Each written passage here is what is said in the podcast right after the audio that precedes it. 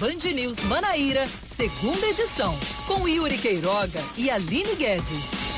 Mais uma vez, de novo, novamente, nenhum e nem outro. Até que a situação melhore, até que os dois cuidem da sua saúde. Eu e Samara Gonçalves vamos continuar com as informações locais no Band News Manaíra, segunda edição. Muito boa tarde, Samara. Boa tarde, Oscar Neto. Boa tarde a todos os ouvintes da Rádio Band News FM Manaíra. Estamos aqui firmes e fortes. Mais uma vez, com as informações mais importantes para a sua quarta-feira, dia 8 de abril de 2020. Vamos com os destaques de hoje.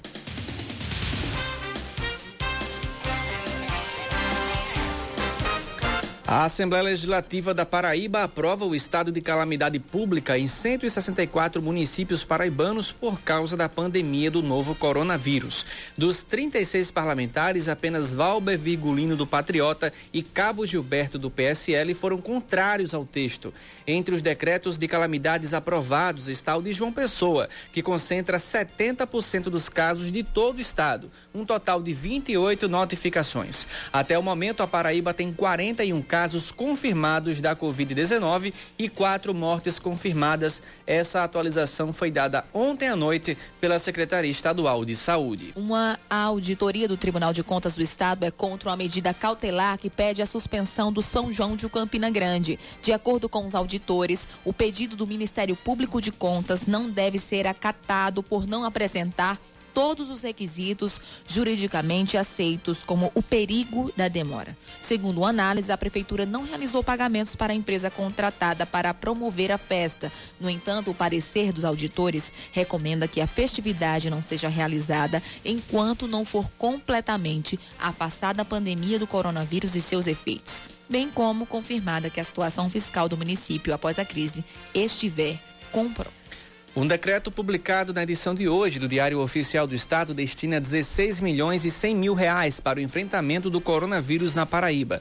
Desse valor, 3 milhões e meio vão para projetos de entidades de assistência social destinadas a, tra a trabalhos com a população em situação de rua. 2 milhões e 300 mil devem garantir o aumento de 15 reais no cartão alimentação por 90 dias e outros 4 milhões e 300 mil reais vão para a compra emergencial de 52 mil cestas básicas e 5 mil kits de higiene para pessoas carentes. Ainda devem ser direcionados outros 5 milhões de reais como antecipação do cofinanciamento estadual às prefeituras para assistência social e mais um milhão do projeto Acolher, que deve ser antecipado para as instituições de longa permanência para idosos. Sobe de 667 para 800 o número de mortes por coronavírus no Brasil. Em todo o país, são 15 mil 927 casos confirmados da Covid-19, segundo o Ministério da Saúde. A taxa de letalidade é de 5%. E lembrando que foi um recorde de ontem para hoje, foram 133 casos confirmados do coronavírus de mortes. Cada aqui dia no esse Brasil. número só aumenta. Exatamente. 114 da segunda para terça e da terça para quarta, 134 e a curva, infelizmente, só subindo. A partir de amanhã começa a funcionar o Disque Social, um serviço da Prefeitura de João Pessoa que vai tirar as dúvidas da população sobre os programas sociais, como Bolsa Família e também o auxílio emergencial, que será disponibilizado pelo governo federal num valor de 600 reais. O serviço telefônico vai funcionar das 8 da manhã às 5 da tarde. Para tirar as dúvidas, a população pode enviar mensagens através do WhatsApp para o número 98714 9812 98714 9812. Caso prefiram ligar, também estarão disponíveis três números de telefone para que a pessoa possa tirar suas dúvidas diretamente com um atendente. São eles: o 987170808, 98890 4887 e o 98712 5562. Caso você ouvinte queira essas informações, é só nos acessar nas nossas redes sociais, vai estar lá esses números de telefone também daqui a pouco. E caso você prefira pedir pelo nosso WhatsApp, participe. 9911 9207, esse é o nosso número para você participar e mandar a sua informação. 5 horas e mais 8 minutos aqui na capital paraibana.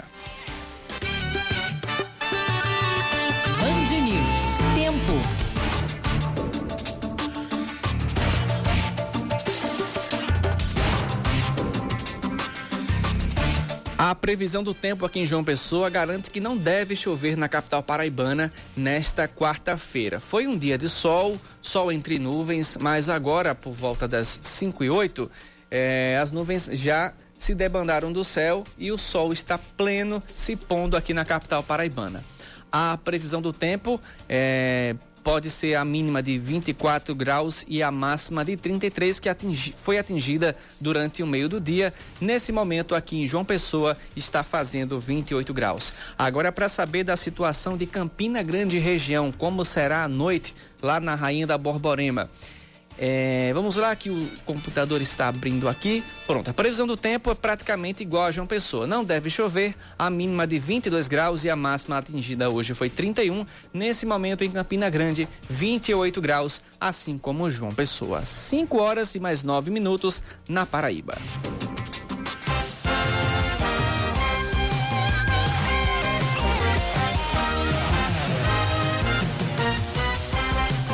5 e 9 agora, é falar um pouquinho das nossas redes sociais. Temos o WhatsApp para você mandar sua mensagem, para você trazer sua informação também.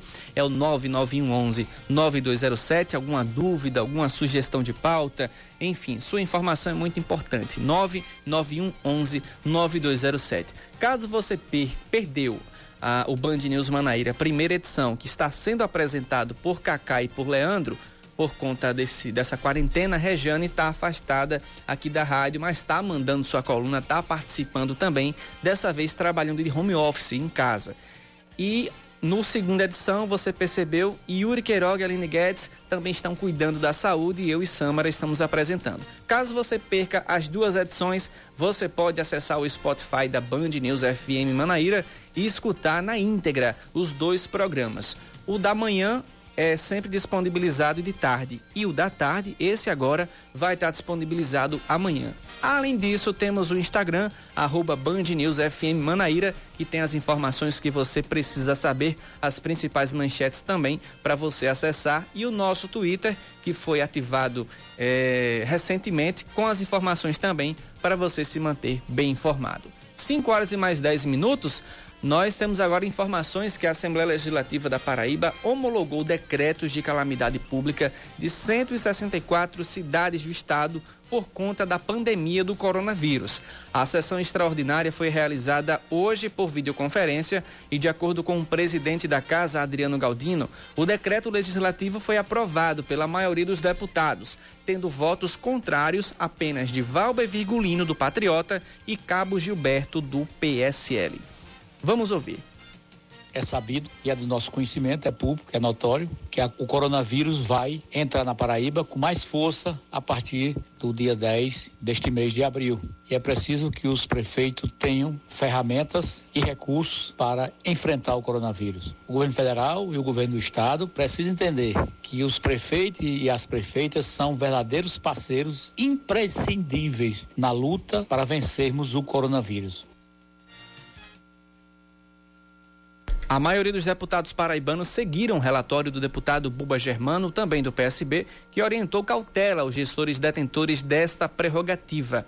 O parlamentar foi designado o relator da matéria por ter sido presidente da Federação dos Municípios da Paraíba, a FAMUP, e também conhecer a realidade de cada município já estivemos reunidos em diversas sessões remotas, dando nossa contribuição ao governo do estado, com sugestões e encaminhamentos, como também damos, demos sugestões e encaminhamentos ao governo federal, aprovamos o decreto de calamidade do governo do estado, aprovamos o decreto de calamidade dos municípios. O momento é de muita dificuldade, de muita reflexão, e é um momento que cada um de nós tem que dar nossa contribuição individual e coletiva também na sessão de hoje foi aprovado um projeto de contribuição voluntária de funcionários e deputados da Assembleia. Esse projeto vai dar condições para que a Assembleia possa investir recursos na ordem de 120, 130 mil reais em aquisição de protetores faciais, de máscaras acreditamos que iremos comprar com esse recurso algo em torno de 60 a 70 mil máscaras que iremos distribuir não só para a população, mas também para os profissionais de saúde que trabalham na nossa querida Paraíba. Adriano Galdino ainda, adiantou a realização de uma nova sessão extraordinária remota que será convocada apenas após o feriado da Semana Santa. na próxima quarta-feira teremos outra sessão remota. E se porventura aparecer outros municípios com decreto de calamidade e mandem para a Assembleia, nós iremos analisar sim na próxima sessão remota esses novos decretos de calamidade pública de outros municípios. O estado de calamidade pública é decretado em situações reconhecidamente anormais decorrentes de desastres naturais ou provocados que causam danos graves à comunidade, inclusive ameaçando a vida da população.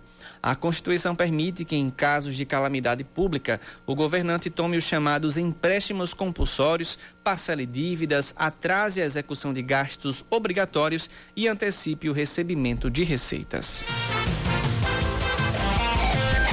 Cabe agora os gestores né, utilizarem né, esse decreto de forma inteligente, uhum. de forma responsável, até porque os ministérios públicos, tanto federal, estadual, TCE, todos os órgãos fiscalizadores estão de olho. Estão de olho.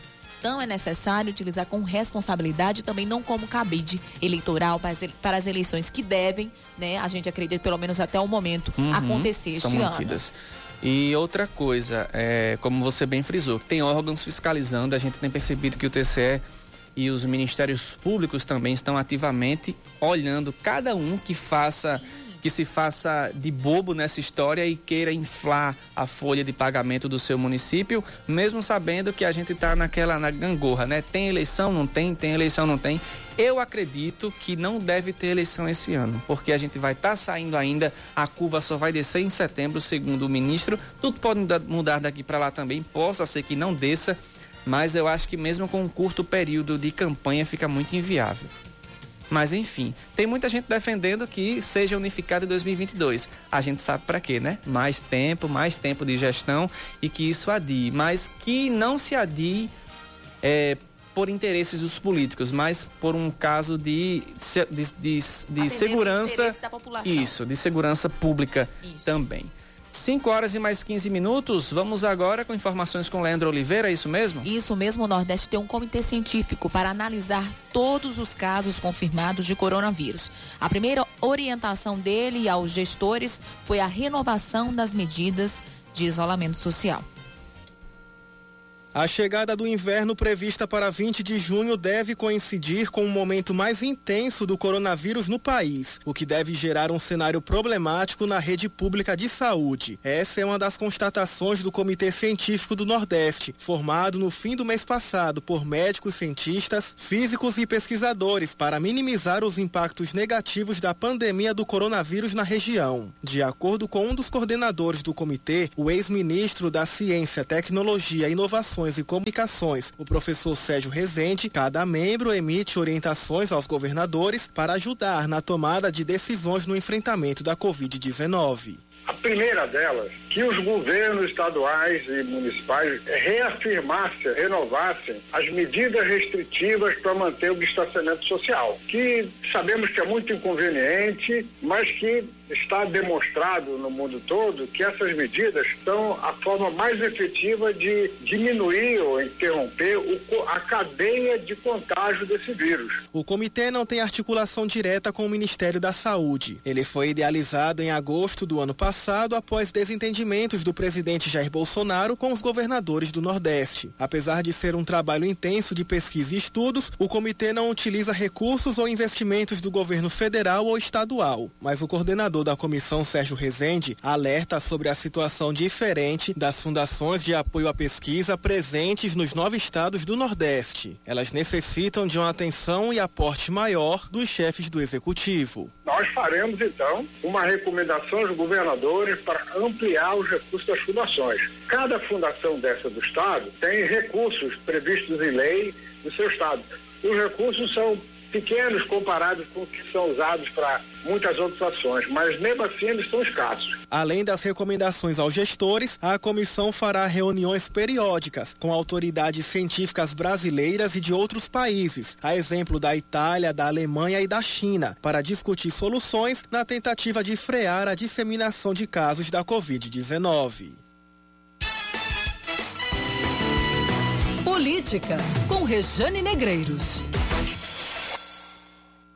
Deputados federais discutem neste momento medidas de socorro fiscal para estados e municípios né, nesta crise, em meio a esta crise provocada pela pandemia da Covid-19.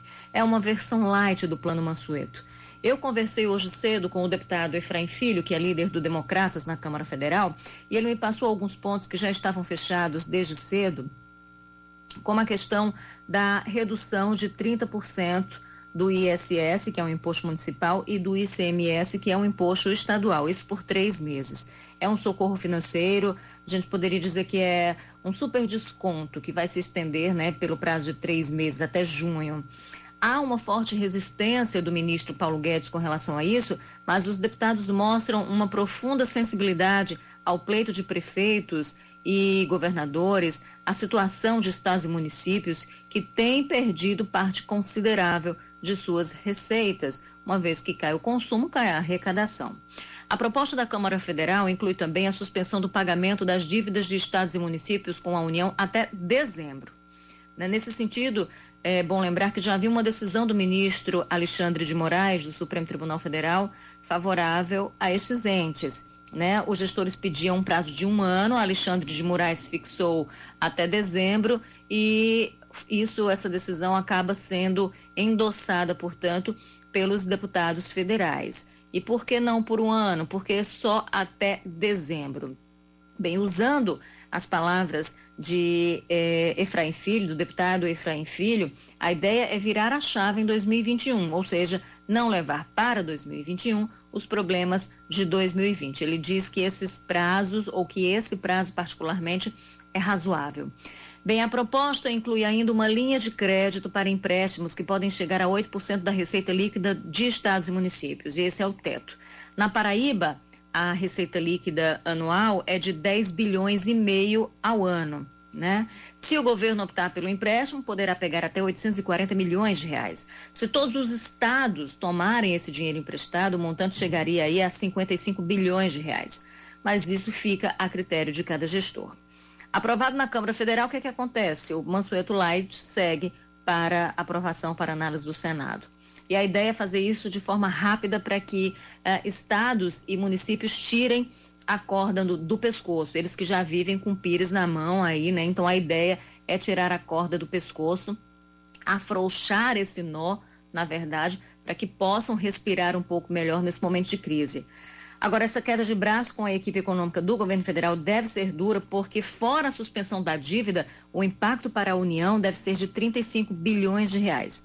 Mas a ideia do Congresso é facilitar mesmo a vida dos estados, aliviar a conta né, desses entes, como eu falei, para evitar uma quebradeira geral. Por isso, há exigências. Tá? Que os estados, que municípios façam cortes, uma rearrumação fiscal das casas, proibindo inclusive aumento de salários. Maia, que é o presidente da Câmara Federal, Rodrigo Maia, tenta construir um acordo neste momento com parlamentares da base, oposição e centro também, incluindo né, os parlamentares aqui da Paraíba. E a ideia é que isso saia do papel ainda hoje e que a Paraíba seja beneficiada com este plano Mansueto Light, diferente do que acontecia ou do que aconteceria, na verdade, com o Mansueto original. Essa é a proposta. Ainda hoje a gente deve ter um martelo batido com relação a isso e essa proposta deve seguir para o Senado.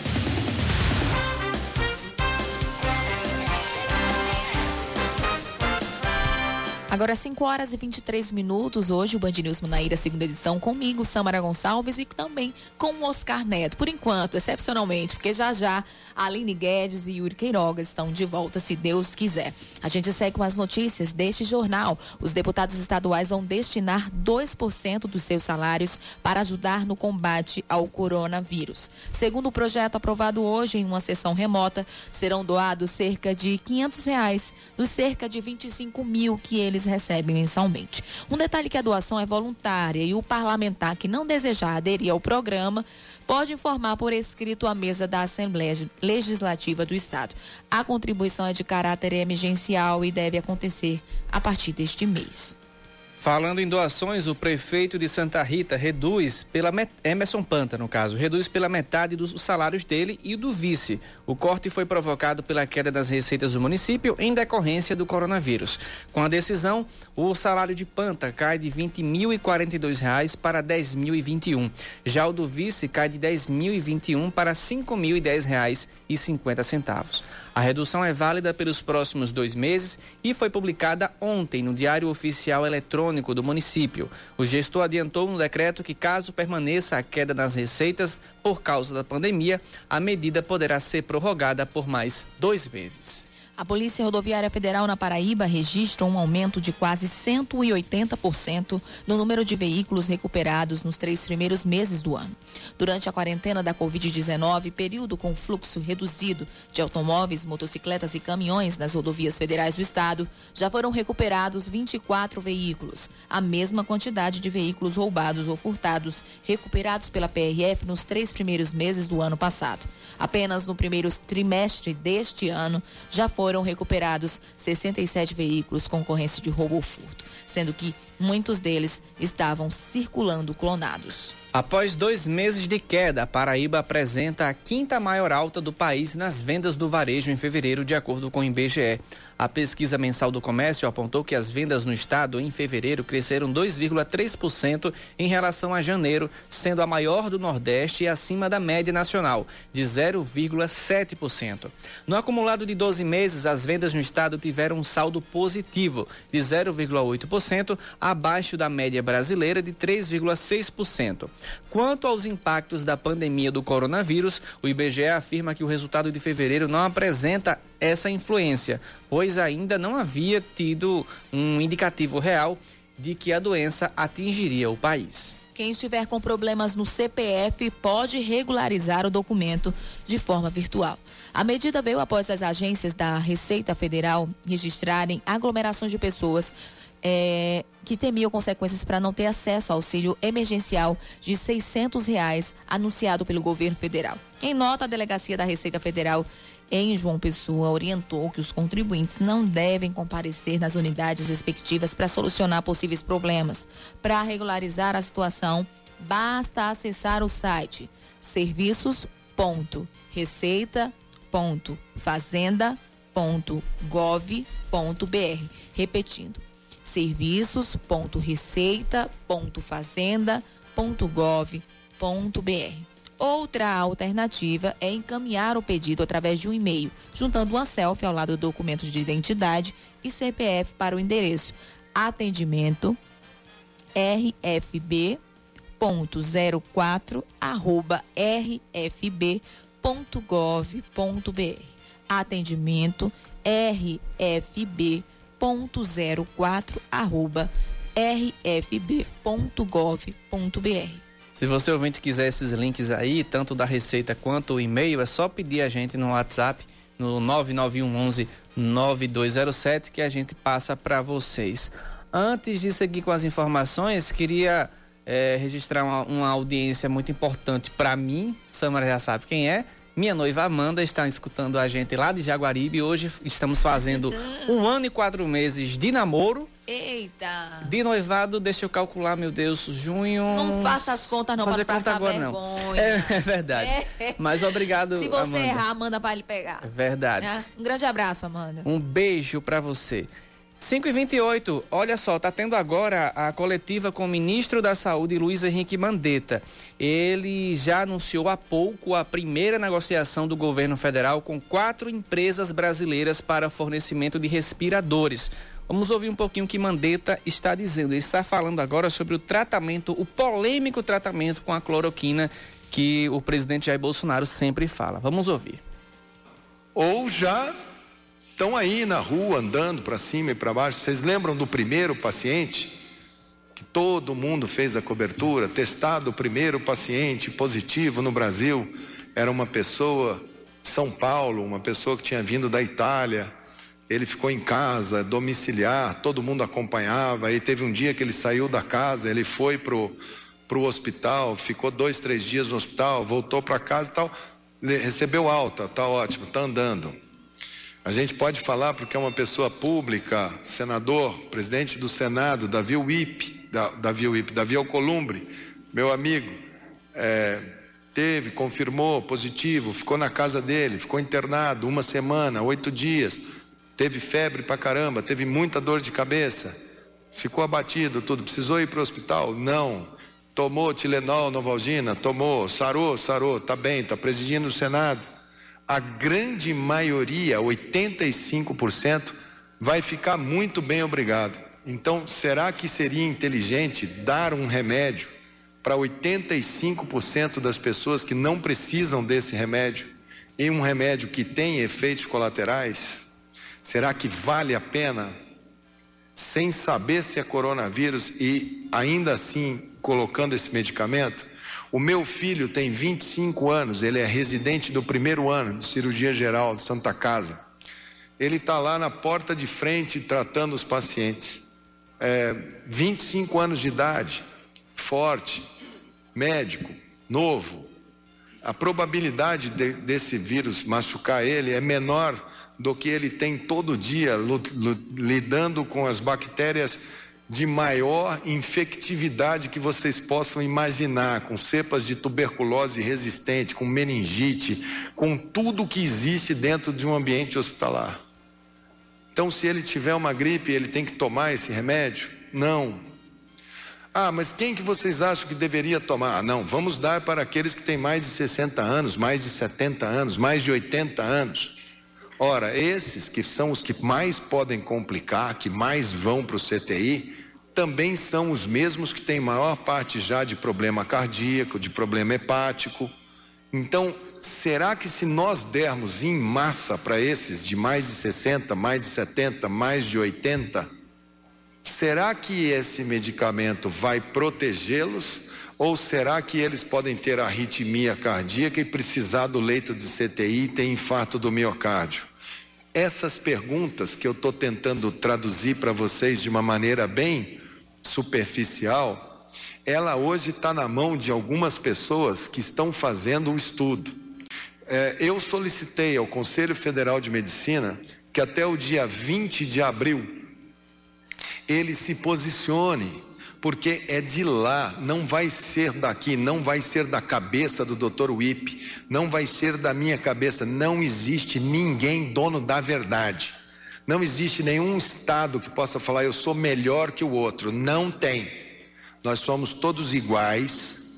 Nós vamos todos ter mais disciplina, mais foco, mais ética e comportamento. Com base nisso daqui, com foco, ciência, disciplina, nós todos vamos andar bem. Podemos errar, sim. Podemos demorar um pouco para tomar uma decisão? Talvez. Podemos tomar uma decisão precoce, precipitada e nos arrepender ali na frente? Talvez. Podemos errar e acertar juntos. Consciência, foco, disciplina. Pois bem, a gente acompanhou um pouco da coletiva do ministro da Saúde, Luiz Henrique Mandetta. Temos outras informações aqui. É porque mais de 660 mil profissionais já preencheram um cadastro disponibilizado pelo Ministério da Saúde para uma eventual convocação pelo governo federal. A ideia é criar um banco de dados com informações de voluntários que poderiam atuar no combate ao coronavírus no sistema público de saúde. Esse cadastro vale para 14 categorias: serviço social, biologia, biomedicina, educação física, enfermagem, farmácia, fisioterapia e terapia ocupacional, fonoaudiologia, medicina, medicina veterinária, nutrição, odontologia, psicologia e técnicos em radiologia. Isso não significa que esse povo todo vá atuar, que todo mundo aqui colocou para trabalhar, porque o cadastro é obrigatório. Caso não seja feito, quem não fez esse cadastro vai sofrer as sanções nos seus conselhos respectivos. E na, no cadastro lá tem a opção de você dizer se você quer atuar ou não, ou tá só colocando o seu nome à disposição caso chame. Se você tem interesse, é como se fosse um reservista. Se você tem interesse em servir ao exército ou não, mas é obrigatório. E a gente espera que a maioria deles é, realmente se coloquem né, à disposição do Ministério. Caso seja necessário. Exatamente. Mais uma medida de prevenção aí, Uhum. ou melhor, mais uma medida preventiva tomada pelo Ministério da Saúde. É, graças a Deus, a gente não está esperando o ladrão entrar para depois tomar a medida, mas está tomando antes para Aquela coisa, não, não está esperando o ladrão entrar para comprar um cachorro, né? ou comprar um cadeado melhor É verdade. ou fechar a porta. Uhum. Né? Que bom que o Brasil está tomando uma medida como essa, medidas, melhor dizendo, Uhum. né, de prevenção, preventivas, como hospitais campanha. Esperamos que não seja necessário, que não sejam utilizados. A- Esperamos de verdade. Exatamente. A gente, a gente espera também que o isolamento social, social seja respeitado e também não sejam repetidas cenas que a gente vai ouvir agora. A Polícia Militar afastou um policial que gravou um vídeo defendendo o fim da quarentena em Guarabira, a- na região do Brejo. Já morei na minha, minha, minha segunda cidade, que eu sou naturalmente de Sapé. Sapé. Ah, pois é. é. As imagens foram registradas dentro de um carro e os três policiais que apareceram no vídeo estão fardados. O vídeo circulou na internet por meio das redes sociais. Nele, o policial incentiva as pessoas a romperem com o isolamento social, pede que a população volte a trabalhar e alega não ter casos lá na cidade de Guarabira. Vemos aqui no Hospital Regional de Guarabira, não tem ninguém, absolutamente ninguém contaminado. Ninguém, não aumentou os casos, na verdade não tem ninguém nem como paciente. Até os atestados falsos que o pessoal coloca para não ir trabalhar, ninguém quer comparecer, também estão de férias, né? É uma férias. Só rindo mesmo, viu? Ainda no vídeo, o policial se manifesta contra as medidas de isolamento recomendadas pela OMS, o Ministério da Saúde e também o governo do estado. Na verdade, no Brasil, pode existe o vírus, existe o vírus, mas não é tão letal ao ponto de a gente ficar sem trabalhar, sem fazer nada. O que a gente tem que fazer é voltar a trabalhar e proteger as pessoas idosas, idosas e as pessoas também com problema respiratório. E voltar para trabalhar. Vamos deixar de ser vagabundo e começar a trabalhar. Esse negocinho de ficar em casa, de férias, não existe. Não tem condições. Vai terminar o país quebrando e a gente passando é fome. Em nota, o comando do 4 Batalhão informou que, mantém as, que segue e mantém as recomendações de, de distanciamento e prevenção ao novo coronavírus e que, além do afastamento contra o policial, vai abrir um procedimento administrativo disciplinar para investigar o caso. Você fez um belo discurso aí de que a gente, de que no Brasil a gente está se preparando para o que vem ainda, está se prevenindo, que a gente sabe que os casos não vão estourar da noite para o dia. Não é acordando amanhã que terão 15 pacientes com coronavírus lá na porta do regional de Guarabira. A curva está subindo ainda. Você vê aí, são 800, ca- 800 mortes aqui no, no- no Brasil. E nem começou ainda, que o Brasil é continental. Você e, e o, o- quem está com coronavírus é assintomático. Não é porque eu estou com coronavírus que acende um- uma lâmpadazinha vermelhinha no meu braço e eu sei e eu vou lá procurar. O isolamento é para isso, para não disseminar esse vírus que está na cidade. Não é porque os hospitais estão abarrotados agora. Porque o governo do estado está fazendo o hospital solidário aqui em Santa Rita, no metropolitano, e já querem fazer o lá em Patos também para que se evite dessa aglomeração desse povo e que os leitos não fiquem inflados quando alguém precisar. É, para que não haja um colapso na Uhum. saúde, como já está em Manaus, né? No norte do país, pelo menos 90, está 95% dos leitos já estão ocupados. Uhum. E o estado já está em colapso. É então, para que não haja esse colapso, as pessoas, não, mas a fome mata mais. Gente, não é isso. A fome não leva milhares de pessoas para um hospital ao mesmo tempo. E é o que acontece. Ninguém vai procurar um pacote de feijão no E hospital. Pois acontece é. com o coronavírus, porque pessoas que podem estar com outras doenças vão ser impossibilitadas de serem atendidas, vão morrer em casa ou na rua por não serem atendidas pelo fato dos hospitais, as unidades de saúde não terem, não terem condições de atender. E não é só pública não, Oscar, são as privadas. Uhum. Quando o, o o governador, ou melhor dizendo, o secretário de saúde de Manaus falou, ele disse são os leitos privados e públicos que estão lotados. Não tem respirador para todo mundo. Não tem. E da- do, contrário do, que- do que o, o policial militar disse que era só idosos, cuidados e para pessoas Grupos que têm de risco. problemas respiratórios Uhum. ou que seja do grupo de risco, não é. Tá aí o Rio Grande do Norte para mostrar que não é. Um recém-nascido morreu de coronavírus. Um rapaz de 23 anos também morreu de coronavírus. Uma grávida, saudável, fisioterapeuta no Recife, também morreu de coronavírus. Uhum. Um adolescente de 15 anos morreu, morreu, de coronavírus. Lá no interior de Pernambuco. Pois é. E outra coisa, a gente também é, faz uma, uma contracrítica também aos, aos poderes, os órgãos públicos, que não só se mobilizem quando vem uma pandemia. Você viu, você vê, está acompanhando aí. Quando veio essa pandemia, veio dinheiro de tudo quanto é canto, verba para isso, verba para aquilo, hospital sendo construído, hospital aqui em João Pessoa sendo reativado, como foi o protocolo, que vai atender nesses leitos. Porque nos dias atuais a gente não tem essa, essa possibilidade também? Tem que esperar a população aumentar para que os leitos aumentem também, só porque é uma recomendação, porque a gente não se não procura também se precaver e deixar aquele espaço vago para os que, o que vai acontecer na frente. É muito importante que a gente aprenda também com a Covid nessa questão também de ajudar as pessoas sabendo que tem dinheiro em caixa, que o governo tem dinheiro em caixa, que o governo federal também tem, que tem verba para isso, tem verba para aquilo, no instante coloca para fora. Mas a gente tem que aprender também que o povo precisa de viver bem. A gente sabe que o SUS é uma ferramenta muito importante, vem sido defasada há muito tempo, mas agora a gente vê que o SUS presta, que o SUS merece. Sabe por quê? Nos Estados Unidos, a gente até debateu isso na redação, o seguro-desemprego são 600 dólares por mês, que dá por cerca semana. De, por semana, que dá cerca de, de 3 mil reais pra gente. Aí eu questionei até a todos, rapaz, 3 mil reais por semana, imagine um seguro-desemprego desse aqui no Brasil. Aí nossa colega Giovana, das redes sociais, disse: Ah, porque lá tudo é pago também. A saúde. A Inclusive, saúde, eles estão sofrendo muito por conta disso. Exatamente. Um tratamentozinho de Covid lá no, nos Estados Unidos, eu vi o extrato de uma conta de um hospital lá, que tudo é privado lá, não Isso. tem leitos de saúde do Estado ou da Prefeitura. Aqui, pelo menos, se tem.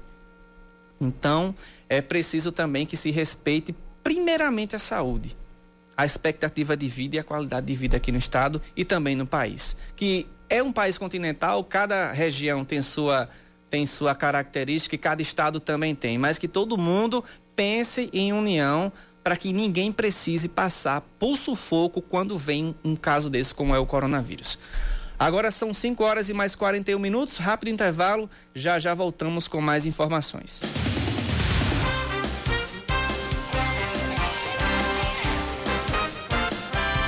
Antes de começar as manchetes, mandar um abraço para o nosso colega Yuri Queiroga, que está em casa se recuperando da saúde. Amanhã, será, será que ele está de volta, Samara? Tudo indica que sim. Ele disse, aí, Samara, amanhã tô aí com vocês. Pois bem, Yuri, melhoras aí, se cuide, viu? E continue escutando a gente também. Vamos lá, 5h43. Após o prefeito de João Pessoa, Luciano Cartacho, e o de Cabedelo, Vitor Hugo, ter o WhatsApp clonado, golpistas tentaram usar o nome do prefeito de Campina Grande, Romero Rodrigues, para aplicar golpes em empresários. Nas redes sociais, o gestor lamentou que, mesmo durante um período de dificuldades provocadas pelo coronavírus, alguns se aproveitem para fazer este tipo de atitude. Segundo Romero, os golpistas utilizaram um número que não é do prefeito, com um perfil falso, para pedir dinheiro a empresários e políticos campinenses, sob a alegação de que os recursos iriam ser usados em ações de combate à Covid-19. Outro alvo dos criminosos foi a deputada estadual Camila Toscano, também do PSDB. No caso dela, os golpistas se passaram por assessores da parlamentar para pedir ajuda através de mensagens para a realização de um suposto evento quando na verdade não há nenhum programado ou promovido por ela, lembrando que os eventos estão cancelados faz tempo aqui por conta do coronavírus. A Assembleia Legislativa da Paraíba aprova a suspensão dos prazos da validade dos concursos públicos no estado, diante da pandemia do coronavírus. O projeto segue para a sanção do governador e tem validade enquanto perdurar o estágio de calamidade declarado em 21 de março. O texto foi aprovado por unanimidade em sessão por videoconferência e houve requerimento de urgência, urgentíssima, o projeto dispõe sobre a suspensão dos prazos de validade dos concursos públicos em âmbito estadual, pelo período em que perdurar a situação de anormalidade caracterizada através do decreto do chefe de governo do Poder Executivo Estadual, como estado de calamidade pública. O governo da Paraíba inicia hoje a distribuição de 40 toneladas de pescado a famílias em situação de vulnerabilidade social. A ação deve beneficiar cerca de 60 mil pessoas, principalmente de municípios com baixa cobertura de programas sociais. Além dos peixes, também será distribuídas 30 toneladas de frango e 40 400 toneladas de alimentos. A distribuição é coordenada pela Secretaria Executiva de Economia Solidária, vinculada à Secretaria de Estado de Desenvolvimento Humano e será feita em parceria com o Centro de Referência de Assistência Social de cada município, os CRAs. O governo federal antecipa o pagamento do auxílio doença para trabalhadores que estão na fila ou que solicitarem um benefício. De acordo com a portaria publicada ontem no Diário Oficial da União, a antecipação no valor de um salário mínimo tem duração máxima de três meses, enquanto perdurar o regime de plantão reduzido de atendimento nas agências da Previdência Social. Os requerimentos de auxílio-doença poderão ser comprovados com atestado médico. Para requerer o auxílio-doença, o trabalhador deve anexar o atestado ao requerimento por meio do site meu.inss.gov.br ou pelo aplicativo Meu INSS, disponível para Android, Android ou iOS. Atores do filme Bacurau usam o roteiro do filme para pedir que a população fique em casa. Em um vídeo da, adaptado, o mesmo locutor que orienta as pessoas a ficarem em casa, no filme, para que os moradores surpreendam um grupo disposto a matar todos, é usado também para pedir a todos que fiquem em casa novamente, dizendo que desta vez o inimigo é o coronavírus. A sequência do vídeo compartilhado nas redes sociais traz os atores pedindo às pessoas para ficarem em casa.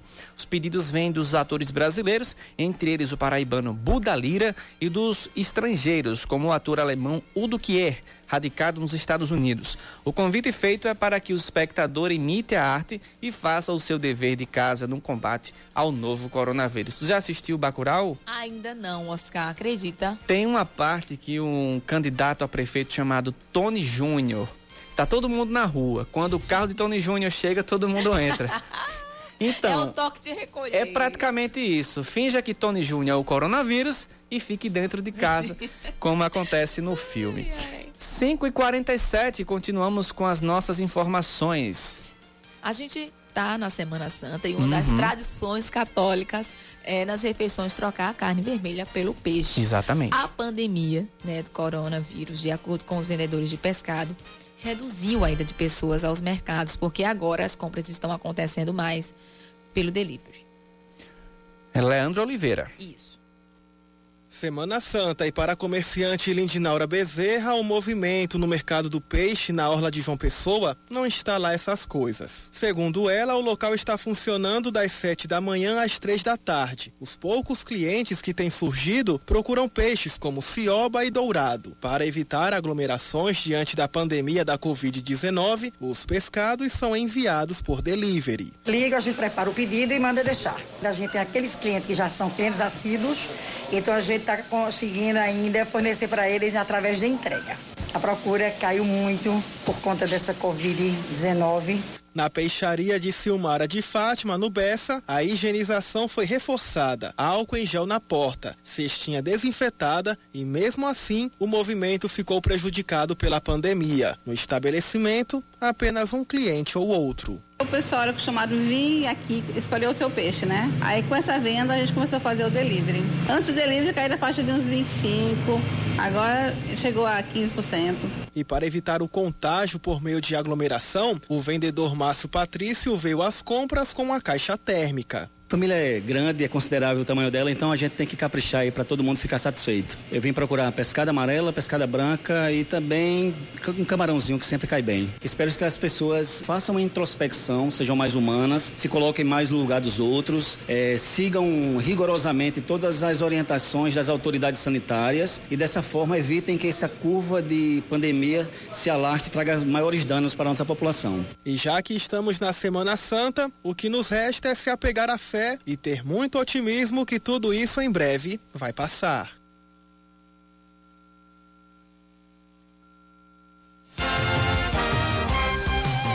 Agora faltando quase 10 minutos para as 6 da tarde. Informações que chegam atualizadas do coronavírus com Samara Gonçalves. Isso mesmo, Oscar Neto. Agora a Paraíba tem 55 casos confirmados e 7 mortes. Até então, ontem, no último boletim divulgado pela Secretaria de Saúde Estadual, tínhamos apenas quatro mortes. Tínhamos quatro mortes, agora nós temos sete, ou seja, mais três mortes confirmadas.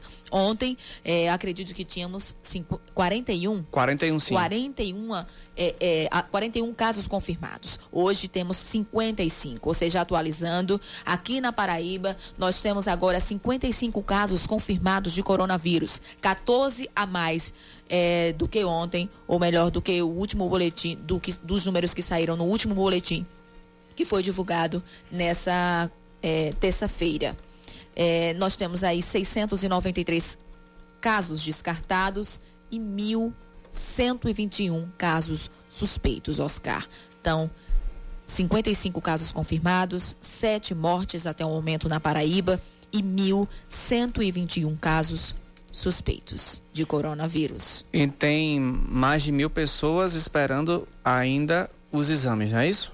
Isso, 14 curados. 14 já. curados já, isso, né? Isso, isso. Dos 55 casos confirmados, 14 curados. Pois bem. Vamos continuando com mais informações é, sobre também o coronavírus aqui no estado. Isso porque o Banco de Leite na Paraíba, em razão da pandemia do coronavírus, está com estoque baixo.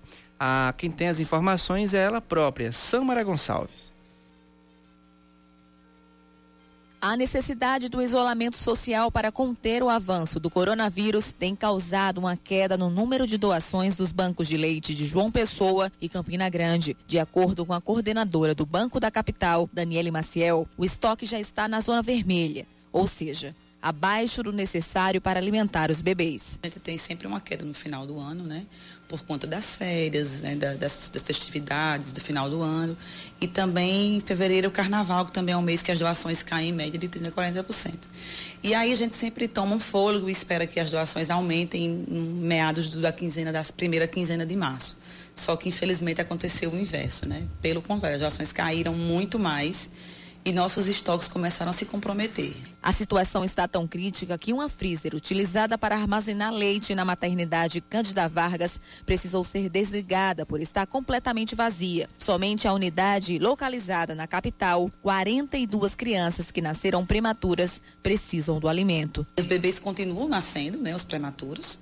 Né, e, e, as, e, a demanda de leite está tá, é, elevada e a gente precisa fazer com que essas mães é esse apelo, esse chamamento, que elas, a mãe que tenha leite excedente, né, e seja, esteja bem de saúde, ela possa doar para a gente o leite materno. As mães que desejam doar leite não precisam sair de casa, pois uma técnica de enfermagem vai até a residência com touca, máscara e disponibilizam o mesmo material para a doadora que a gente pede. Essa mãe que não quer vir aqui, né, e até pelos motivos, motivos que a gente está vendo agora, evitar o contato social, aglomeração, então ela pode estar tá ligando para a gente, né?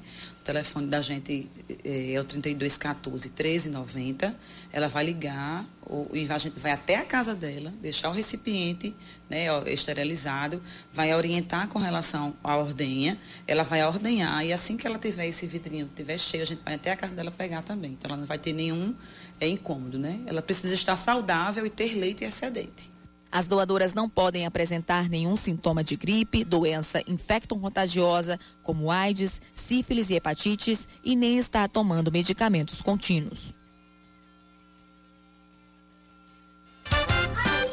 Seus filhos, com Roseli Saião e Thaís Dias. Oferecimento Cultura Inglesa. Uma escolha para toda a vida.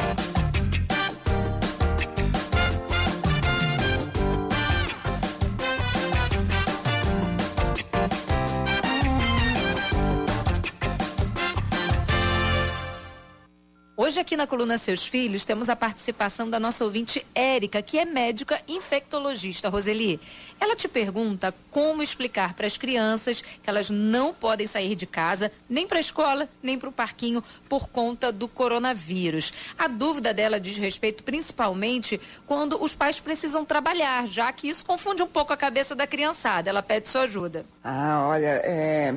a nossa tentativa sempre é explicar, né? E explicar supõe que o outro vá tentar entender ou entender. Com crianças, a gente vai contar. Vai contar que por esse período eles não podem sair de casa. E aí a gente até pode contar por quê, né? O motivo. Dependendo da idade, a gente conta uma historinha. Dependendo da idade, a gente se aproxima mais do discurso adulto. Mas não adianta muita explicação, porque a questão com a criança é ela aceitar. E aceitar é a maior dificuldade, porque não adianta essa explicação científica, né?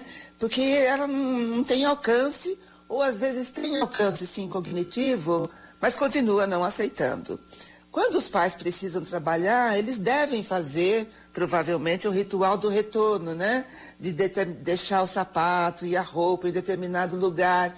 Então aí é bom que as crianças vejam que isso para os adultos que não podem ficar em casa significa mais ou menos a mesma coisa que as crianças que precisam ficar em casa. É fazer essa comparação com as experiências eh, dos pais e dos filhos, para que aos poucos eles tentem aceitar, e não vai ser fácil, que precisam ficar em casa por um período e, e, não há outra possibilidade. Agora, Roseli, a Érica ela fez essa pergunta e ela reforçou o seguinte: olha, fala com a Roseli que eu não tenho filhos, mas eu sinto essa mesma dificuldade em relação aos meus pais, que têm mais de 70 anos e querem sair de casa, Roseli.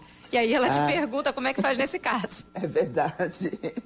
Nesse, nesse ponto, os velhos e as, e, os, e as crianças se aproximam, né? Porque depois de viver 70, 75 anos, como que alguém determina que eu não posso sair de casa? Essa que é a questão dos velhos, né? E é assim, eu vou fazer o que eu quero, eu já tenho idade para isso. Aí é preciso muita amorosidade, muita paciência, muita tranquilidade, mas, de novo, né, cuidado. E o cuidado vai sempre tentar dizer para eles: é, é risco muito grande para você. Você não precisa e não deve e não quer correr esse risco. E você, quer participar com a gente? É fácil, mande para cá o seu e-mail, seusfilhos@bandnewsfm.com.br, seusfilhos@bandnewsfm.com.br.